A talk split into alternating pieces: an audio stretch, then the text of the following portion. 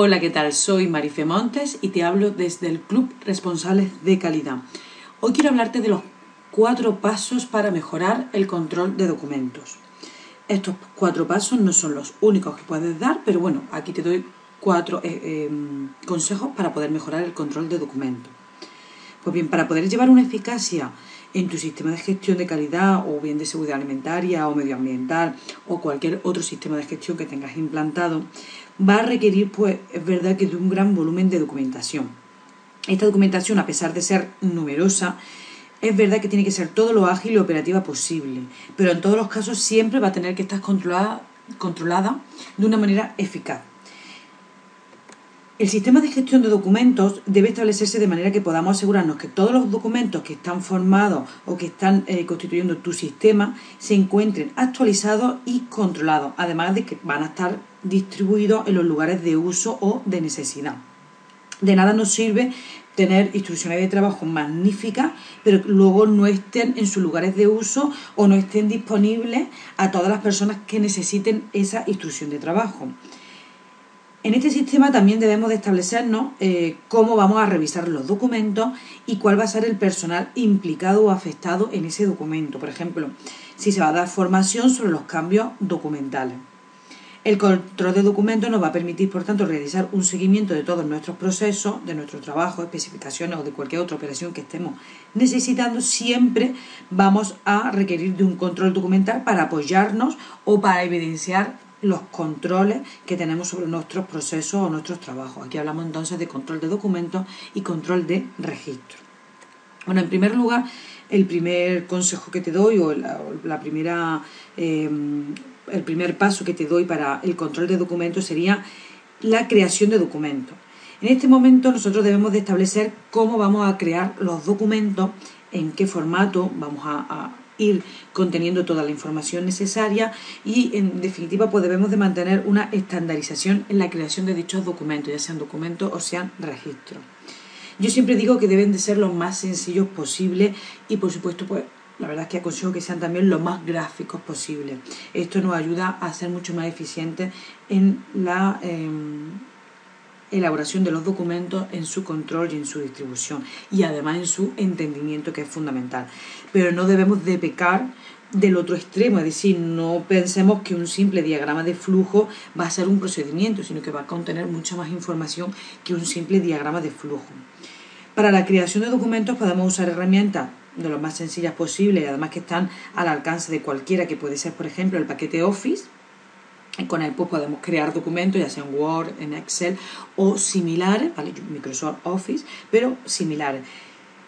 Pero también tenemos disponible o ya existen software específicos para la creación de documentos en el que se va em, registrando cierta información de nuestro proceso, como iría nuestro diagrama de flujo, y el programa, el software ya nos prepara el documento eh, con esos diagramas de flujo, con las descripciones y demás.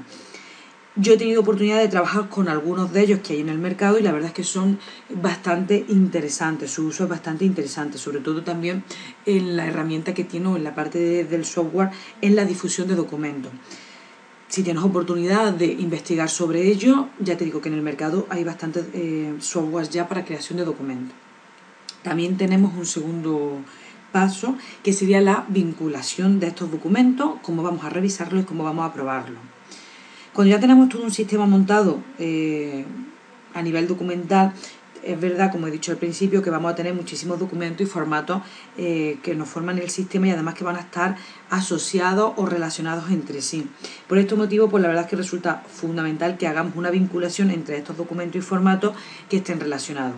Esta vinculación puede ser como mínimo entre documentos y personas interesadas, es decir, que cuando nosotros estemos leyendo un documento pues que nos resulte sencillo saber cuáles otros documentos están relacionados con este primero y si además pues también tienen formatos asociados a ese documento. A la vez de que también tenemos que tener perfectamente vinculado ese documento a qué personal iría dirigido o qué personal está implicado en ese proceso que describe el documento o a qué personal le vamos a distribuir estos documentos. Por ejemplo, eh, si estamos trabajando en Word, ¿vale? Como he dicho anteriormente, tenemos ya en, en, el Word tenemos una serie de funciones, el tema de la incorporación de hipervínculos, ¿vale? Esta herramienta es muy sencilla y de gran utilidad que tenemos disponible en el Word de Microsoft Office, pero también tienes que tener la precaución de no romper nunca estos hipervínculos para que no se nos desmorone nuestro sistema. Como se rompe un hipervínculo, la verdad es que luego nos cuesta más trabajo poder relacionar los documentos.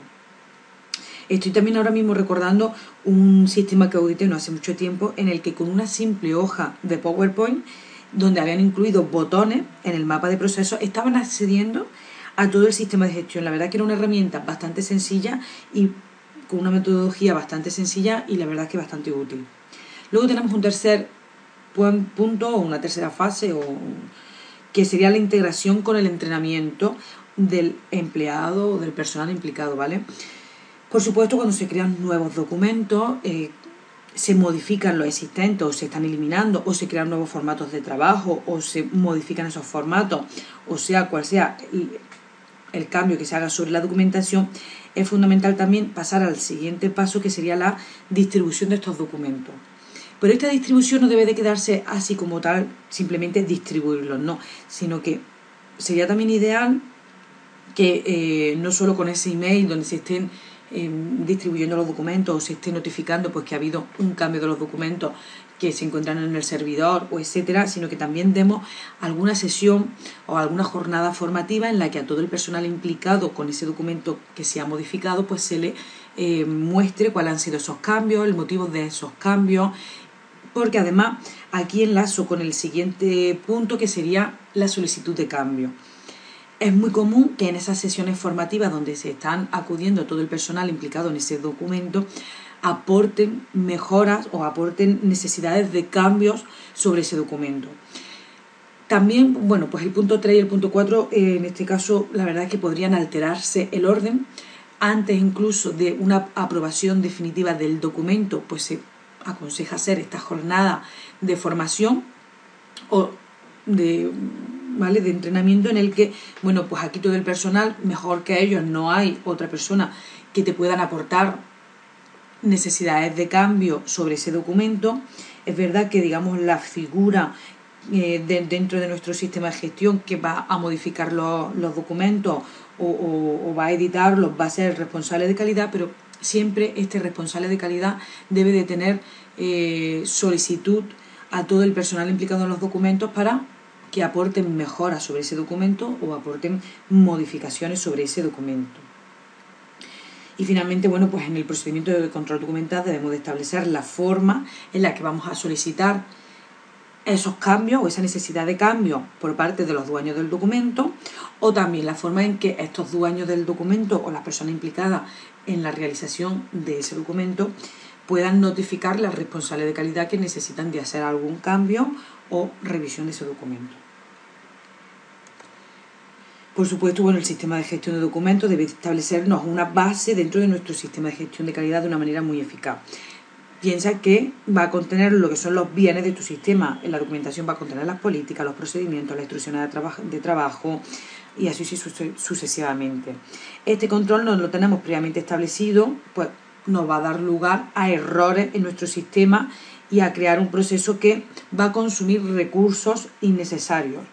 No olvides que cuando estés diseñando el procedimiento de control de documentos debe tener presente la norma que va a hacer referencia o en la que estás basándote para implantar tu sistema. Por ejemplo, la norma ISO 9001 nos va a pedir cómo aprobar los documentos, cómo haremos la revisión, cómo la actualizaremos, cómo se identificarán los cambios, en qué versión se encuentra cada documento, la forma de distribuir estos documentos, de mantenerlos legibles, los documentos que sean de origen externo que también estén controlados, los documentos que sean obsoletos, en fin.